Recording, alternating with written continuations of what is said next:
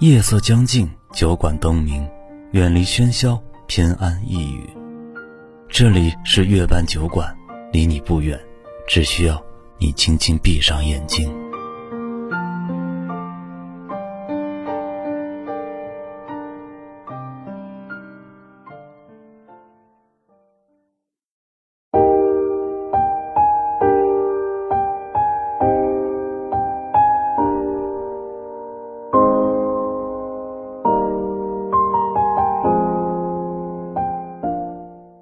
晨曦下，一个很小但装扮的很有情趣的鲜花店。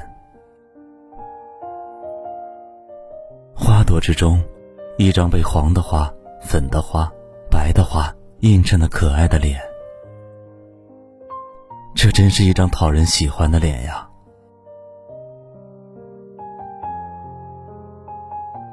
花店里的女孩有一个谁都不曾告诉的秘密。早晨，只要看不见那位送花少年，一天都无精打采的。但只要瞥见黄色单车上那个熟悉的身影，女孩心跳就会加速，面颊上总会泛起圈圈的红晕。随着越来越清晰的脚步声，女孩那微笑的双眼也变得羞涩起来。她极不自然的和男孩打了个招呼，当然。只是那一瞬间，连五秒钟都不曾超过。因为男孩拥有的不仅仅是一双清澈的双眼，还有比磁铁更大多少倍的引力。女孩怕被吸走，但她的梦里已经无数次的与他靠近些，再靠近些。男孩在一家大型的鲜花公司做工，他的任务就是往各个小花店送花。男孩是多么爱他的工作呀！不仅有鲜花为伴，还有每天清爽的风，掺杂着花香的气息，和缓缓上升的太阳，还有一个美丽、纯洁、不谙世事的花儿一般的女孩。他每天早晨都要往女孩的花店送花，这是他多么渴望且喜欢的事情啊！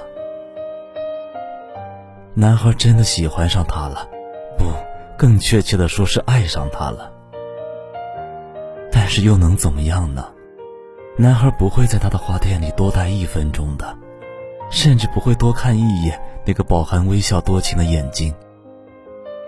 男孩只能这样做，因为他不会说话。他是个哑巴。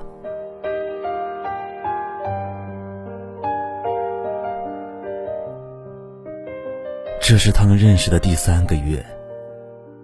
这天，在与往常相似的背景下，上演了一场真实的话剧。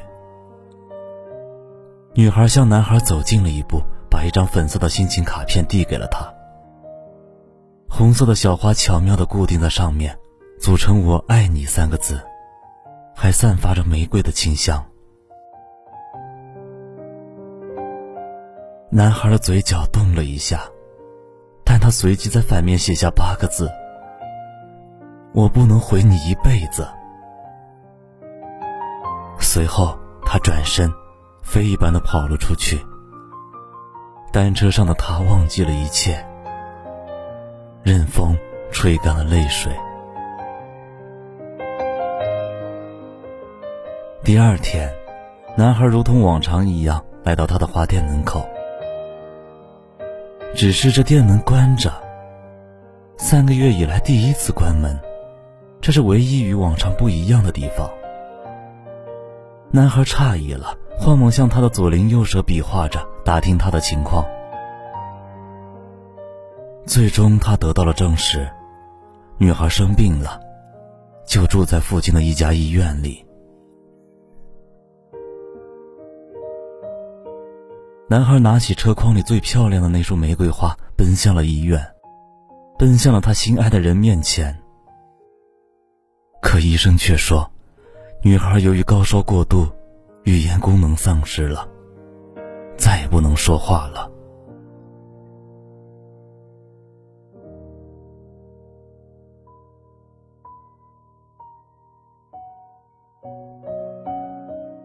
女孩看上去很虚弱，但是她看到男孩的时候，微笑的眼睛里透露出惊喜和惊讶。她很吃力的招呼他坐下，从枕头下拿出一张纸条来，上面写着：“以后的日子，让我们携手走过，好吗？我爱你。”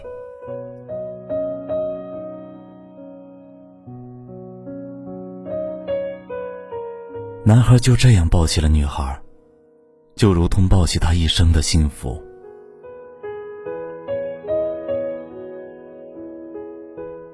婚后的他们如同童话里的公子和王子般幸福。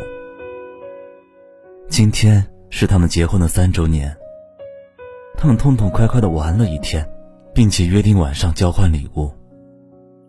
这是他们自结婚起定下的誓言。空荡的客厅里飘着淡淡的饭香，女孩无比幸福的脸上挂了些许的不安。男孩出去许久了，还没有回来。只要男孩一回来，女孩就会像往常一样飞到他身边，挽住他的脖子，送给他一个轻轻的吻。今天，女孩会小声告诉他，他就要当爸爸了。这是女孩准备送给他的一个最好的礼物。一想到这里，女孩的脸上就会掠过一丝微笑，甜甜的，从眼睛、嘴角传递到周身。可是男孩为什么还不回来呢？他说他拿上礼物马上就要回来，让女孩等着他。这么长时间过去了，仍然没有响起那熟悉的脚步声。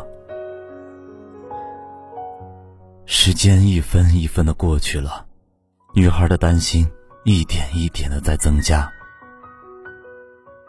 就在女孩夺门而出的那一刹那，电话铃响了，女孩差点晕倒在地上。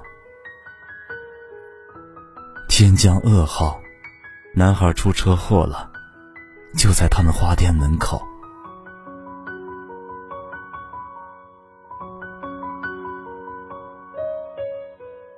男孩变身血迹，无数的血喷洒在玫瑰花上。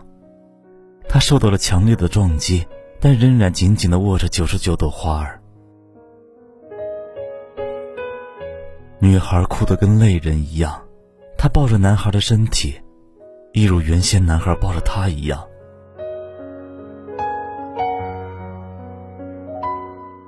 我们下辈子还要在一起。一句话，全场人都惊讶了，包括他的爸爸妈妈。原来女孩瞒了所有的人，原来她是可以说话的，原来她根本就没有哑。三年过来了，一个正常人，一句话都没有讲。